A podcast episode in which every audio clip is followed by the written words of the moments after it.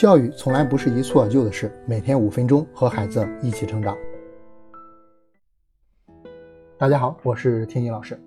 昨天啊，我们和大家聊了习惯是什么，大家也希望能够快速的培养好习惯，而且啊，不管是老师还是家长，对于培养孩子好习惯都是热情满满。但是我发现啊，对于习惯的养成啊，大家都存在着太多的误会，甚至是错误的方式。比如啊，前段时间有位妈妈就哭诉说啊，哎，她要求孩子每天晚上练钢琴，这都练了小半年了，每次弹钢琴都非常痛苦，非常折磨，哎，孩子都是哭着弹完的。那这位妈妈也很委屈啊，那不是说坚持二十一天就能养成好习惯吗？怎么这都小半年了，还是那么痛苦，也没养成好习惯呢？那坚持二十一天就能养成好习惯，这句话你信吗？其实啊，看看我们成人生活当中有多少事情，坚持了多少个二十一天依然没有养成习惯，我们就知道啊，这事它不靠谱。但是我发现啊，很多家长却认为在孩子身上这是有用的，于是啊，就逼着孩子做某些事情，以为只要逼着孩子坚持二十一天，他们就真的能够养成好习惯一样。习惯的养成的确。要保证坚持一段时间。一般来讲呢，想让孩子养成一个好习惯，可能需要一个月左右的形成期，三到四个月的巩固期。而且啊，不同的习惯时间其实也是不同的。不过啊，这不是重点，在习惯培养过程当中啊，时间啊不是最关键的因素。那么最关键的因素是什么呢？我们来寻找一下。我们先来聊你已经有的一个习惯——刷牙。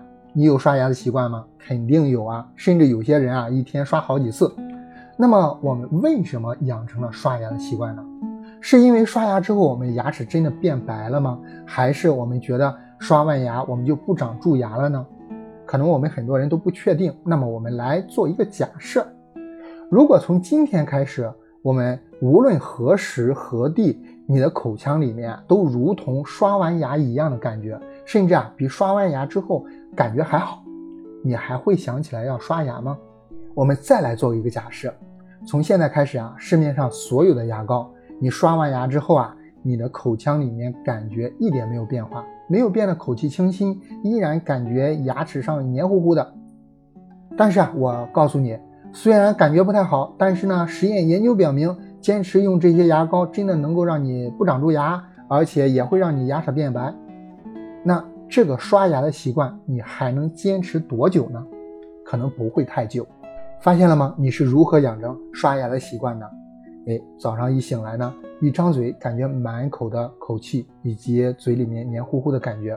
哎，这就像一个提醒或者一个暗示。于是啊，你赶紧去刷牙了。刷完牙之后啊，你的口气变得清新了，口腔也爽滑了很多，这让你感觉很舒服。哎，就像得到了一个奖励一样。那这种奖励让你下一次再接收到类似的一种提醒或者暗示的时候啊，更愿意做出刷牙的这个动作。那多次之后呢，只要你嘴里有这样的感觉，就会刺激你立刻去刷牙。刷完牙之后，你再次感受到这样舒服、这样的满足，此时啊，你已经根本就不需要再思考了。每天早上起床就刷牙，这样的习惯就养成了。这。就是习惯养成的标准的过程了。首先出现暗示，然后呢做出惯例的行为，最后得到奖励。当然啊，这个奖励啊不仅仅是咱们平时说的物质奖励，任何能够让我们内心觉得愉悦和积极的，都可能是奖励。比如快乐感、放松的感觉、刺激感等等，都可以是奖励哈。说到这里，你发现问题了吗？我们平时说习惯培养。往往只看到了我们做出的这些惯例的行为，比如我们刚刚说到的刷牙的这个动作，啊，忽略了暗示奖励的这部分，比如刚刚说到刷牙之前那口腔糟糕的感觉，和刷完牙之后那口腔里面清新舒适的感觉，这样一个标准的过程，大家要记住，我们后面所讲到的习惯培养都与它有关。那么这个时候啊，就有人说了，那也不对呀，为啥我家老奶奶不喜欢刷牙呢？这里原因有很多，比如老人家已经没有牙齿了，啊，这当然是开玩笑，但是这也的确是一个重要的原因，就是当这个奖励根本就不是我需要的，不是我期待的时候啊，这就不算是什么奖励了，对吗？很显然，我们比老人家更在意口腔是否清新，是否清爽。这一点啊，也是需要大家都记住的。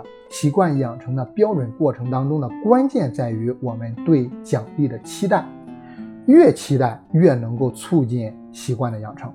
所以啊，此刻你就能明白为何上面那个孩子练了半年依然没有养成弹琴的好习惯了吧？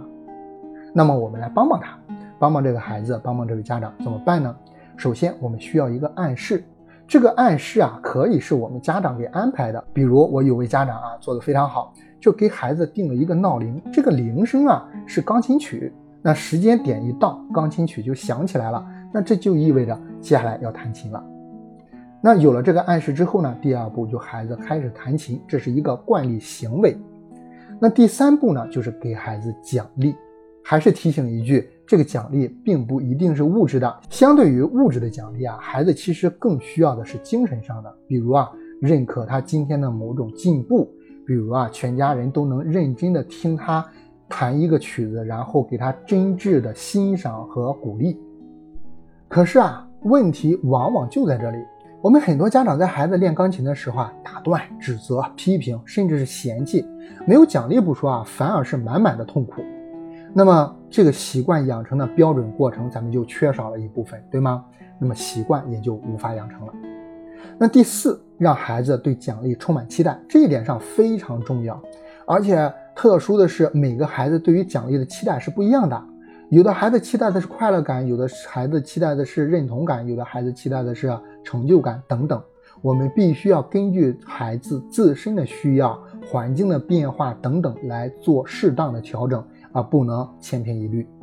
那当我们能够做到这些的时候，下次那个铃声响起，孩子就开始渴望被奖励，于是呢，就更愿意去弹钢琴。那么说到这里，可能就有人疑惑了：这个好习惯就是这么一个标准的过程和关键点，那么孩子养成坏习惯呢，也是如此吗？哎，这是个好问题啊。那么我们留着明天和大家详细聊。好了，今天的话题啊，就跟大家聊到这里。如果您还有什么想聊的、想问的、想分享的，可以。